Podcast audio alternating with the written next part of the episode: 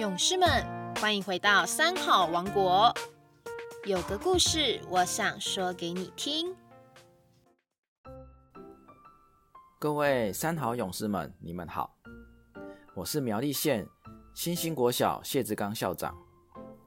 今天要跟各位分享一个小故事。你们有听过聚宝盆吗？你们知道它是什么东西吗？就让我来告诉你们。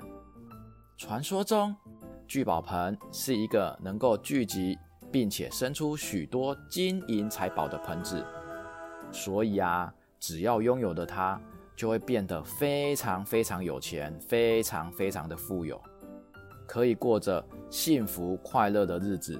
当然，可以买到任何想要买的东西。因此，许多人都想要得到这个宝物。可是，小朋友，你冷静的想一想，聚宝盆里生出的珠宝，这是有可能的吗？啊？理智的人都知道，这只是一个天方夜谭，甚至这只是在梦中才会出现的。从前，从前，北欧有一个神秘的国家，里头住了一个非常有名望的长者。他拥有一个名贵的水晶宝盒，大家都在谣传，那是传说中的聚宝盆。这个谣言就这样以讹传讹的传开了。日子久了，这位长者深受这个谣言的困扰。为了要破除大家的贪念，他就拿出了宝盒，对大众宣布：“这个水晶宝盒就是聚宝盆，里头有无限的金银财宝。我要把它送给我们国内最贫困的人。”一堆乞丐、流浪汉听到了长者的话，纷纷跑过来跟他要聚宝盆。我已经三天没有饭吃了，我家的棉被连被子都没有了。我我我我饿到现在都在吃树皮。是我是我，我断了腿又瞎了眼，都没有钱医呢。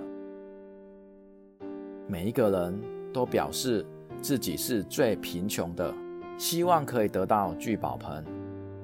然而，长者却摇头说：“你们都不是国内最贫穷的人，怎么可能？那谁是我们国家最穷的人呢？”“哦，是我们的国王亚瑟王，他才是我们国家最贫穷的人。”哇，不得了了！这句话很快的传到国王那里，亚瑟王听得很生气的说：“我堂堂一个国家君主，富甲天下，怎么说我是这个国家最贫穷的人？把他给我叫过来！”不久，长者被叫到皇宫，亚瑟王看了长者一眼，问。就是你说我是这个国家最贫穷的人，是的。我倒要让你见识一下我的保险箱，让你知道这句话错的有多离谱。于是，亚瑟王亲自带着他到皇宫收藏珠宝的库房，并且说道。这个宝库放的全是金银珠宝，数量这么多，你应该知道，我不是贫穷的人，反而我是最富有的人。没想到长者说：“我看过你的宝库之后，越发感到您不但贫穷，而且是穷人当中最贫穷的人。”国王很生气的问：“你这话是什么意思？”长者回答：“国王，钱财的用处在哪里？钱财是要拿来造福社会，是要用来解决大家的困难。假如把钱财摆在仓库里不用，这种人就是最贫穷的人。再说，您身为一个国王，只知道囤积财物，只晓得为自己营造享乐，却没有看到老百姓没有饭吃，也不关心人民的生活。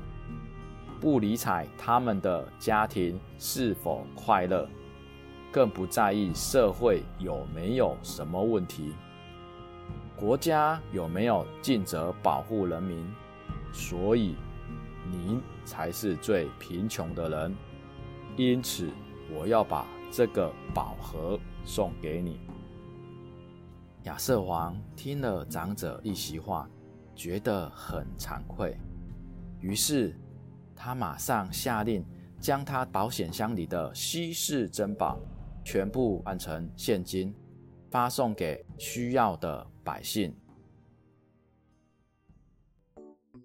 各位勇士们，听完聚宝盆的故事，我们都觉得大部分的人因为自己贫穷，才会对聚宝盆充满了兴趣。那什么叫做富有？什么叫做贫穷呢？常常有一句话说：“穷到只剩下钱。”这句话听起来很奇怪，为什么有钱了还叫他是穷呢？意思并不代表富有就等于有钱，富有可以代表很多很多的意义，穷也不代表是没有钱。什么叫做富有呢？就是小朋友，你拥有足够的关爱、足够的自由、足够的有钱，我们都可以称为富有。这里举个例子，我们现在国家最有权力的人跟最有钱的人是我们的总统，是我们的郭台铭董事长，他们都很有权力，也很有钱。是啊，相对有一部分他们是贫穷的。怎么说他会是贫穷呢？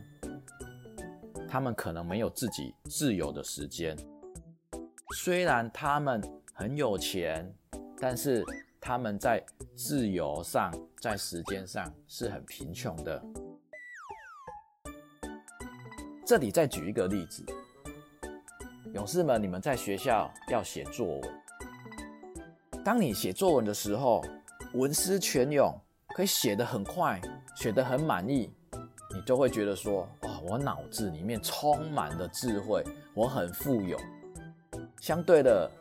另外一种脑子里面很贫穷的人，就是过了很长的时间，几个字都写不出来，他就会觉得他的脑筋是很贫穷的。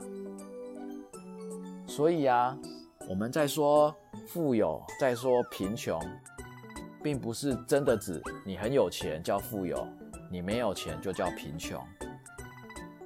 我们人生有很多很多的面相，珍惜现在所拥有的，就是富有。把你现在所没有的，赶快的去累积，也可以成为富有。以上这个简短的小故事就跟各位分享到此，那我们下星期三再见喽，拜拜。